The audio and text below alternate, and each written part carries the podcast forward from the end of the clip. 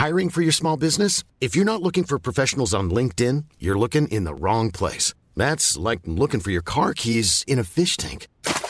LinkedIn helps you hire professionals you can't find anywhere else, even those who aren't actively searching for a new job but might be open to the perfect role. In a given month, over 70% of LinkedIn users don't even visit other leading job sites. So start looking in the right place. With LinkedIn, you can hire professionals like a professional. Post your free job on linkedin.com slash people today. Parce que dans Dramatis, je veux aussi donner la parole à celles et ceux qui travaillent sur les pièces, je réalise toujours un petit entretien. Et comme je suis bavard, c'est souvent trop long. Et comme c'est souvent trop bien, bah, n'y a pas de raison que je sois le seul à en profiter. Pour des questions de son, mes questions étaient réenregistrées, mais fondamentalement, ça change pas grand chose. Chers auditeurs, devant vos oreilles ébahies, Thomas Joly.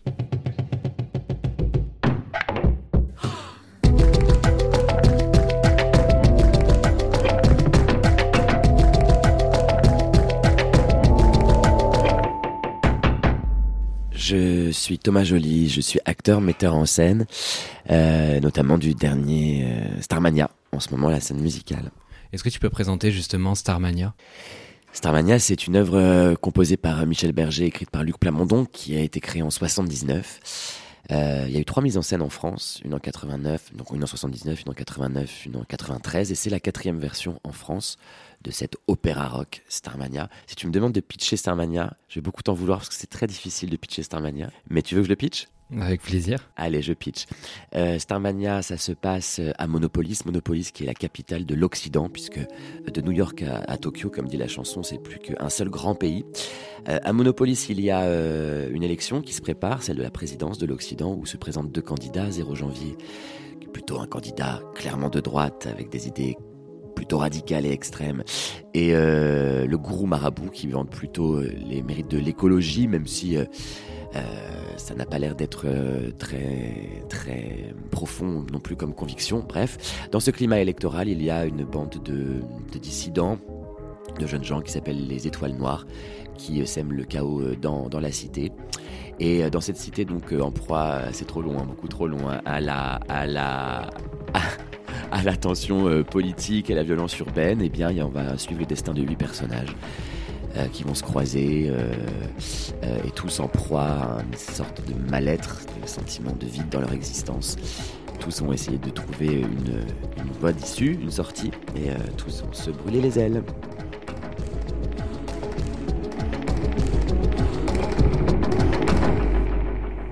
Et du coup, comment ça s'est fait? Comment comment t'en es arrivé à porter ce projet et à assurer la mise en scène? C'est Starmania qui vous choisissez, pas vous qui choisissez Starmania. Donc moi, en mars 19, je reçois un appel de, Thierry Suc, qui est le producteur, et qui euh, me propose de dîner avec Luc Plamondon et, les ayants droit de France Gall et Michel Berger. Donc là, évidemment, mon, mon, sang ne fait qu'un tour, et il y a deux solutions. Soit c'est La légende de Jimmy, qui est l'autre comédie musicale sur laquelle ils ont collaboré, ou Starmania, et là, il me confirme que c'est Starmania. Et à partir de là, euh, au départ, il pensait que j'allais dire non.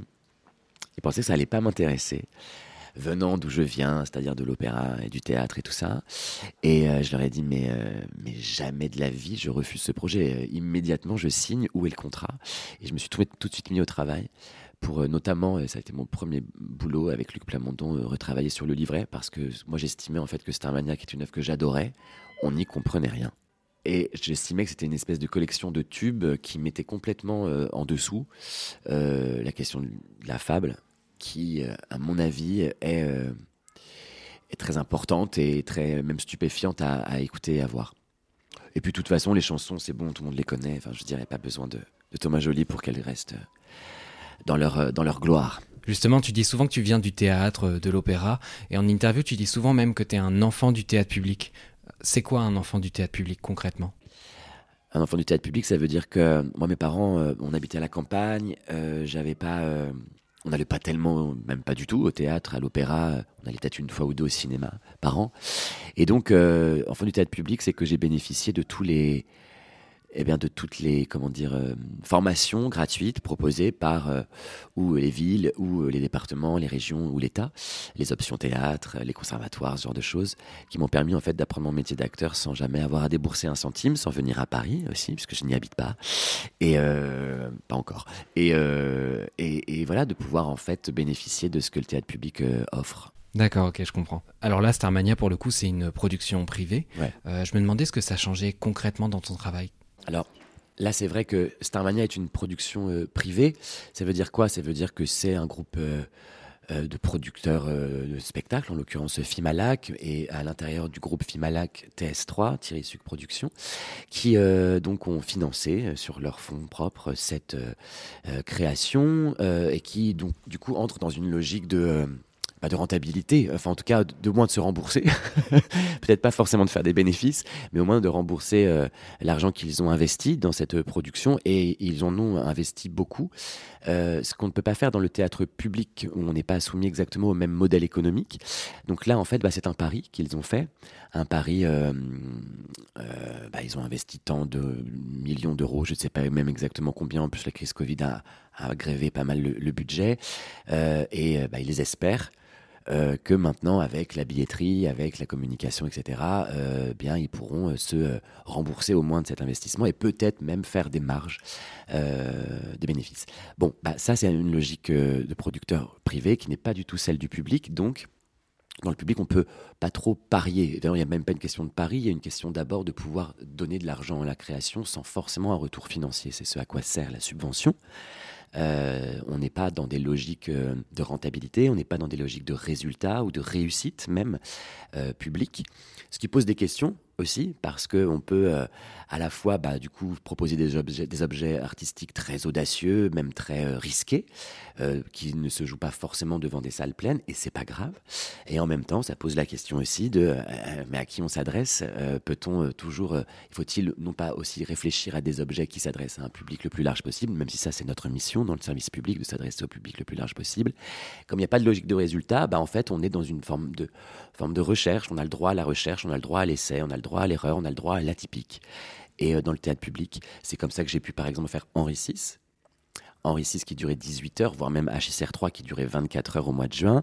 Ça, je peux le faire dans le public parce que j'ai pas de logique de rentabilité derrière. Je peux vraiment être dans un objet atypique. Le privé n'aurait jamais pu faire Henri VI, Richard III. A contrario, Starmania est une œuvre beaucoup trop euh, euh, lourde pour un théâtre public. Il faudrait peut-être s'adresser à l'opéra, être plutôt dans une logique de l'opéra, celle de, de- des grands opéras.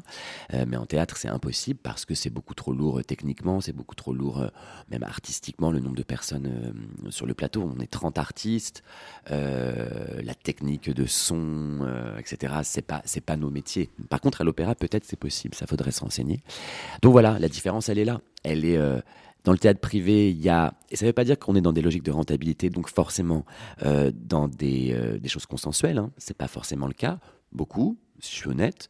Euh, je trouve d'ailleurs c'est ce qui manque dans le théâtre privé, peut-être un petit peu plus d'audace, un peu plus de risque. Ce dont, ce qu'on m'a permis là, parce que pour être tout à fait transparent, je n'ai jamais été empêché de rien sur cette production. Simplement, dans cette production sur Starmania, tout a été concerté. Quand je fais une prod au théâtre public, euh, je suis une metteur en scène. Il y a euh, un, direct, un directeur de l'établissement qui me produit peut-être, un directeur en tout cas principal, un producteur principal. Donc je lui dois, entre guillemets, des comptes. Je peux avoir un dialogue avec lui, mais je suis tout seul avec lui. Là, on est six ou sept quand même j'ai dû voilà, présenter toutes les choses, euh, la scénographie, les axes, les enjeux, le livret, etc. Tout est soumis à une validation, on va dire, plus collégiale. Mais j'ai été, pour le coup, accompagné et même poussé à aller plus loin, même parfois.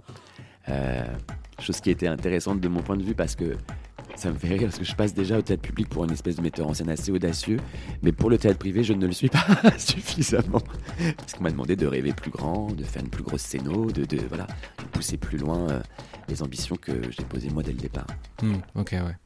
C'est quoi les intérêts et les défauts que tu peux trouver au, privé, au public euh, Est-ce que tu penses que la séparation qu'on fait souvent euh, dans l'imaginaire euh, théâtral entre privé et public, ça a encore un sens? Les deux modèles existent. Moi, je les oppose pas. Je pense qu'il y a du, il y a de l'intérêt à, piocher chez chacun. Ils ont tous les deux des gros, gros défauts. Mais ils ont tous les deux de très grandes qualités aussi. Donc, c'est la première fois que je fais une production privée. Moi, ce qui m'embête beaucoup dans le privé, au-delà de la question de la rentabilité, parce que la question économique pour moi n'est pas si importante. Au théâtre public, par exemple, j'ai dirigé le Quai à Angers, un centre dramatique national qui est sous forme juridique EPCC. Tout ça est très technique, mais on n'a pas le droit au déficit non plus. C'est-à-dire que nous devons produire des comptes qui sont, qui sont à zéro, pas forcément excédentaires, mais au moins à zéro. Donc en fait, la question économique, pour moi, c'est plus tellement le sujet aujourd'hui, c'est plutôt la question des missions. À quoi sert l'art du théâtre dans le théâtre public, c'est une vraie question, avec la question des actions culturelles, de, faire de ces lieux des lieux qui sont autre chose que des endroits où on joue des spectacles, on produit des spectacles, mais bien des lieux de vie, des lieux où ça s'échange, des lieux où ça se rencontre, des lieux où on peut même traîner, venir travailler ou quoi. Dans le théâtre privé, la question de l'éducation artistique, des actions culturelles n'est absolument pas à l'ordre du jour. Euh, l'idée, c'est de faire des spectacles, que ces spectacles fonctionnent et dans les logiques plutôt pour le coup vraiment économiques. Mais c'est normal, ils prennent des risques, ils font des paris, ils n'ont pas la subvention pour, euh, pour compenser leur, euh, paris, ce qui est d'ailleurs normal aussi. Donc euh, ils ont autre chose à faire. les deux modèles ont des, des, qualités des grandes qualités et des gros défauts. Les qualités, par exemple, du théâtre public, c'est la question des actions culturelles, c'est la question de l'éducation artistique, c'est la question des, des, d'aller un peu plus loin simplement que le spectacle, mais bien de proposer autre chose même dans les lieux, de faire vraiment du théâtre un outil pour maintenant. D'ailleurs, c'est l'art de l'ici et maintenant, et c'est important que ce soit l'outil de l'ici et maintenant aussi, pour la pensée, euh, pour euh, la question de faire humanité, la question des droits culturels, la question du vivre ensemble. Enfin, il y a plein de qualités au-delà des spectacles que le théâtre public prend en charge. La qualité grande aussi du théâtre public, c'est l'accès financier, euh, aussi les prix hein, de, de place qui sont dérisoires par rapport au privé et, qui sont aussi en fonction de chaque niveau euh, de vie de, des personnes. Donc ça, c'est quelques grandes qualités du théâtre public. La question aussi de pas forcément être dans le rendement ou dans la rentabilité, donc forcément pouvoir être dans la recherche, l'expérimentation, tout ça. Le théâtre privé, euh, c'est du pari, donc c'est une volonté euh, voilà économique de rentabilité. Euh, la question de l'éducation artistique n'est pas du tout présente. Par contre, ils ont une très très grande vertu, c'est la question du succès et notamment du succès populaire. Alors, ça s'interroge. Ça veut dire quoi succès populaire? C'est un vaste débat. Il n'empêche que on a vu par exemple des pièces créées dans le théâtre public, comme les pièces de Joël Pomera, qui en fait ont été exploitées dans le théâtre public, mais finalement ont été entre guillemets plus exploité encore après, dans un deuxième temps dans le théâtre privé, et sans euh, discontinuité du succès, c'est-à-dire il y avait toujours des spectateurs. Nous, dans le théâtre public, on a un autre euh, problème, c'est qu'il faut... Euh, partager l'outil. Euh, et c'est bien normal aussi. Euh, donc les spectacles, quand j'étais directeur à Angers, viennent quelques jours, mais pas beaucoup plus, et repartent, alors que certainement, s'ils s'installaient, des gens auraient envie de venir les voir davantage, le bouche à oreille fonctionnerait, etc. Donc dans le théâtre public, nous ne savons pas gérer nos succès populaires. Il y a plein d'exemples. Je vois comment, par exemple, Caroline Guélen-Guyenne, qui a un grand succès avec Saïgon, une de ses pièces majeures, très belle pièce, très puissante intrigue, très belle proposition scénique, super interprétation, etc. Elle est reprise de temps en temps dans le théâtre euh, public, mais elle pourrait tout à fait tenir l'affiche d'un théâtre pendant un an, deux ans, euh, comme par exemple, je vois les, pièces d'Alexis Michali qui tiennent l'affiche pendant 5, 6, 7, 8 ans. Bref, c'est formidable. Moi, j'ai dans le théâtre public et c'est assez marrant, un spectacle qui tourne depuis 16 ans, mais c'est rien par rapport au nombre de dates euh, que le théâtre privé peut proposer comme exposition. Ils tournent depuis, euh, depuis 16 ans sans discontinuer dans toutes les villes de France et même au-delà de la France et tout, mais c'est toujours 2-3 dates par semaine et, c'est tout. Alors que là, tous les soirs, le théâtre euh, privé peut proposer un de ses grands succès. Donc voilà, après, il faut interroger la question du succès. Qu'est-ce qui fait un succès? Est-ce qu'il est qu'il faut que ce soit d'ailleurs si longtemps à l'affiche Toujours, c'est des questions qui sont vastes, mais on rentre dans des questions de goût et tout ça. Et moi, j'ai pas envie de, de, rentrer là-dedans. C'est pas, pas ce qui m'intéresse. Ce qui m'intéresse surtout, c'est ben, comment est-ce qu'on fait du théâtre un art qui s'adresse au plus grand nombre Et c'est notre mission. Et du coup, selon toi, qu'est-ce que ça change sur scène, que ce soit du privé? Qu'est-ce qui Est-ce qu'il y a des choses, par exemple, sur scène qui n'auraient pas pu être faites euh, dans du théâtre public euh, et qui sont vraiment spécifiques à ce projet-là, Starmania? Là où il y a une euh, possibilité que j'avais pas réalisée, c'est que quand on, on tourne, parce que Starmania est prévu de tourner dans les Zéniths, et dans les Zéniths, il n'y a rien en fait. C'est un hangar c'est vide. Et donc la scène sur laquelle jouent euh, les chanteurs, euh, marchent les chanteurs, etc., c'est notre scène. Donc à partir du moment où j'ai pu, moi, amener ma scène, et la, dessiner comme j'en avais envie, ça, ça change la donne, par exemple. Je ne pourrais pas faire ce spectacle dans un théâtre public qui a déjà une scène. Je suis obligé de la jouer dans un hangar, de toute façon. Et là, la scène, du coup, elle est un peu truquée. C'est-à-dire qu'à l'intérieur de la scène, il y a des éléments techniques euh, il y a une double tournette, il y a une cinquantaine de projecteurs sur, dans des trappes qui surgissent de la scène, qui en sortent et qui redescendent dans la scène. Donc c'est le, plateau même est un outil scénographique que j'ai pu entre guillemets déployer, ce que je peux pas faire dans un théâtre où il y aurait déjà une scène. Donc ça, c'était une possibilité. Après, il y a la question de la masse et la force de 4000 spectateurs, euh, contrairement à nos salles de théâtre public qui sont entre guillemets plus et peut-être plus intimes et plus aussi euh, avec plein de qualités. Hein. Moi, j'aime beaucoup quand on est 200 dans une salle ou même 100 ou même 1000. Enfin, là, c'est 4000, c'est encore autre chose. C'est une autre énergie, c'est une autre émotion, c'est un autre type de spectacle. Bon, écoute, je vais me lancer dans une petite analyse. Tu m'arrêtes si je dis des bêtises. Euh, j'ai l'impression que tu as toujours euh, une idée précise, euh, très visuelle de ton décor par rapport à la pièce. et en fait, ta scénographie va complètement embarquer le, reste du projet. Je pense notamment au, dragon dont je parle dans la chronique, où il y a cette espèce d'œil qui sert à entourer la scène et du coup à rappeler constamment la, présence du dragon, son regard. Je pense aussi au diaphragme au fond de Fantasio de Offenbach, puisqu'on est sur l'époque de l'arrivée voilà, de, la photo. On a aussi toutes ces ampoules parce qu'on est à l'arrivée de l'électricité. Donc il y a, toujours des petites choses dans le décor qui viennent ramener un point de vue, qui viennent ramener une réflexion sur ton sujet. je me demandais du coup, avec tous les projets différents que tu as pu faire. Euh, tu as fait euh, Harlequin poli par l'amour, tu as fait euh, Henri VI, Richard III, tu as fait Thiès aussi, qui était la, pièce dans la cour du Palais des Papes pour le Festival d'Avignon il y a quelques années.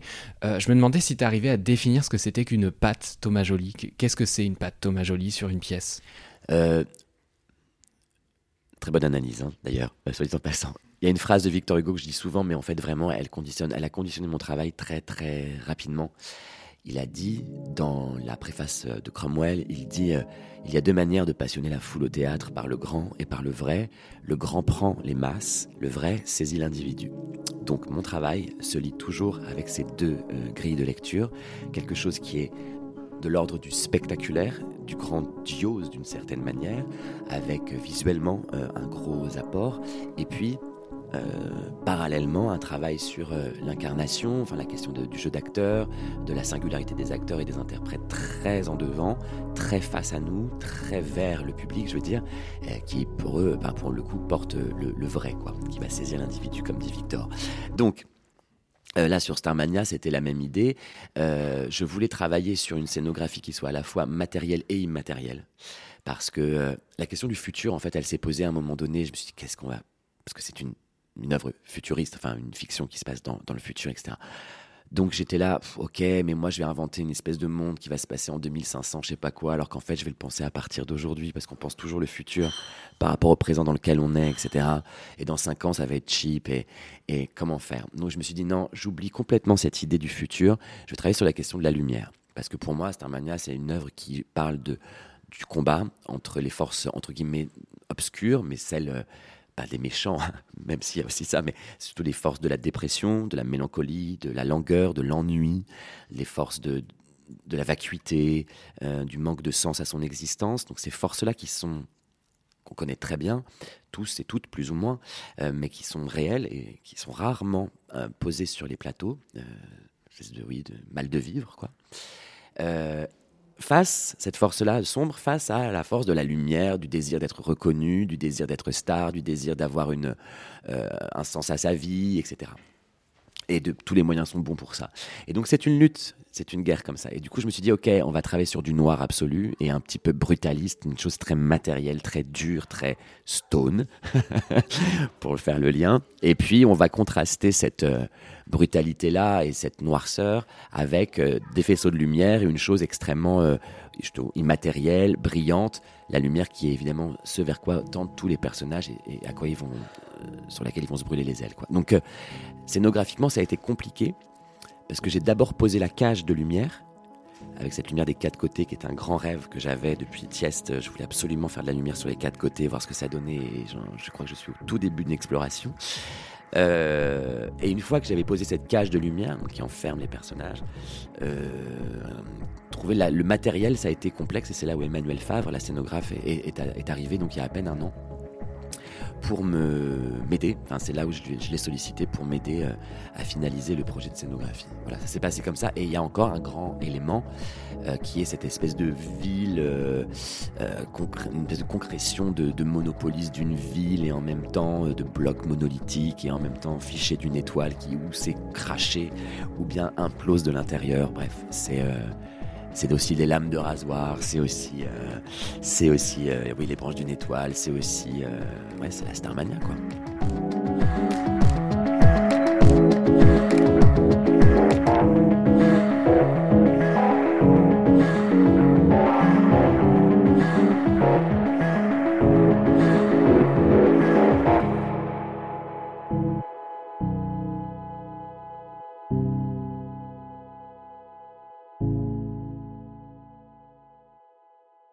Forcément que le prisme qui est le mien se, plaque euh, sur les œuvres que, je travaille. Mais moi, je fais partie d'une catégorie de metteurs en scène, j'en distingue deux, ceux qui prennent les œuvres pour les mettre à leur euh, image, euh, à leur patte, et ceux qui lisent les œuvres et essaient de traduire avec leur patte ce que l'œuvre leur commande. Moi, je suis plutôt partie de cette catégorie-là.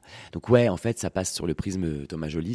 Pense que du coup ça se reconnaît, euh, mais c'est pas une, une, stratégie plus que ça euh, en réalité.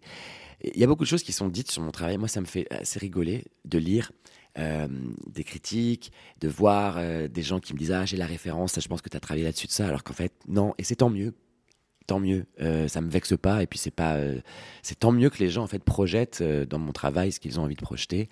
Euh, moi, j'ai mon langage d'écriture. Oui, la lumière, elle est importante et elle continuera à mon avis de l'être et ça va évoluer. Oui, les éléments scénographiques puissants. Oui, les costumes. Oui, les maquillages. Oui, les coiffures. Enfin bref, tout m'intéresse dans la théâtralité. Donc j'ai ce langage-là qui se reconnaît de d'œuvre en œuvre, mais j'espère que quand je vois par exemple Claude Régis, qui était un metteur en scène euh, malheureusement disparu, qui était arrivé à la fin de sa carrière d'une espèce de dépure absolument euh, radicale, magnifique. C'était tout premier spectacle avec Gérard Depardieu tout ça.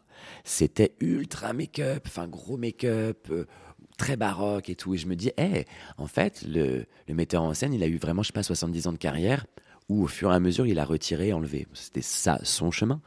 Bah, le mien, je sais pas trop encore où ça va. Mais euh, je sais que là, tu vois, je te parle de l'exploration des lumières et tout. C'est sûr que je vais aller vers ça, des choses immatérielles sans vidéo, parce que c'est pas, pas, moi par exemple, c'est pas là. Pas de Thomas Joly, c'est qu'il n'y a pas de vidéo. Bon, sauf là, parce qu'on parle de la télévision. C'est brillant. Et non, mais je sais pas trop quoi dire là-dessus, parce qu'en réalité, moi, ma réalité à moi, c'est que je travaille comme un chien tout le temps. Je suis toujours dans des salles noires à bosser. J'ai tellement de projets que du coup je les enchaîne, etc.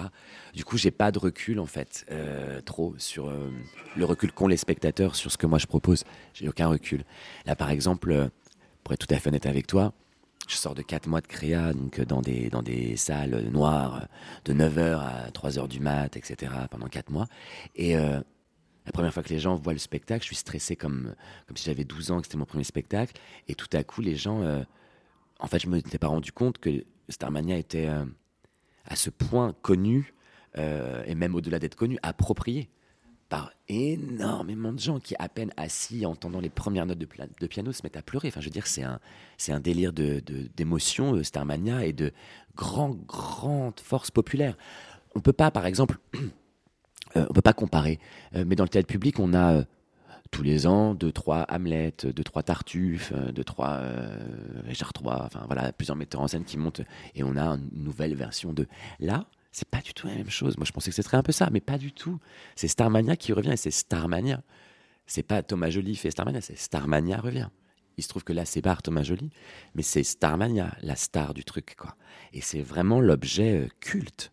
Mais c'est c'est hyper intéressant de voir. Euh, dans la culture euh, pop euh, française, musicale française, opératique aussi, hein, euh, de voir à quel point cet objet-là, atypique, inclassable, fait son chemin et, continue, quoi, de creuser un sillon. Je vois les générations qui changent et tout. J'avais pas du tout réalisé ça, mais pas du tout, du tout, du tout. Donc voilà, c'est toujours difficile de parler de son travail de manière précise parce qu'on a l'impression peut-être de l'extérieur que c'est ultra stratégique ou c'est ultra pensé et tout ça. Finalement, c'est très instinctif. Tu connais cette anecdote sur Monet? Et Sacha Guitry euh, Non, du tout, je t'écoute. Ok. Il euh, y a Sacha Guitry qui est dans l'atelier de Claude Monet à, à Giverny Et euh, le peintre, enfin Monet, est en train de peindre. Et Sacha Guitry lui demande Est-ce que vous acceptez que, de me donner un de vos pinceaux? Et donc Claude Monet dit Ouais, pas de problème, allez-y.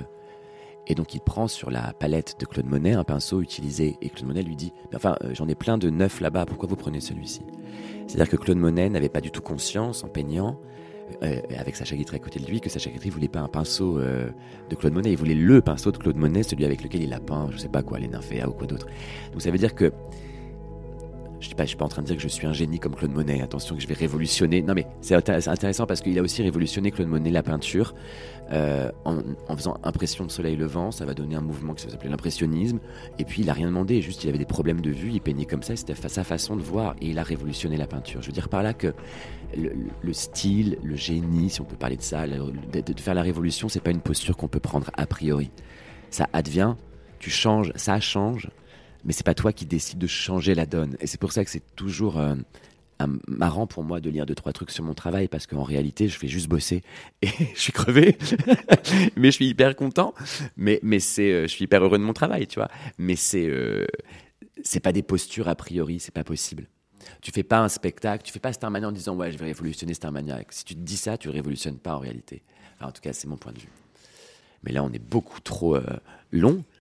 Et c'est pour ça que cette interview est un épisode bonus. Merci à Thomas Joly de m'avoir consacré du temps pour pouvoir discuter de ce projet, Starmania. Starmania, vous allez pouvoir le voir dans les prochains mois dans plein de villes en France, donc vous avez encore bien le temps d'en profiter. Et si vous voulez entendre la chronique pour laquelle cet entretien a été réalisé, bah c'est tout à fait possible. Peut-être que vous faites les choses à l'envers, je ne sais pas. Dramatis est un podcast tous les 15 jours de Mademoiselle pour parler de théâtre avec celles et ceux qui le font. Et c'est l'occasion de faire des blagues, de se retrouver et de dramatiser, parce que la vie sans drama, c'est comme une blague sans chute.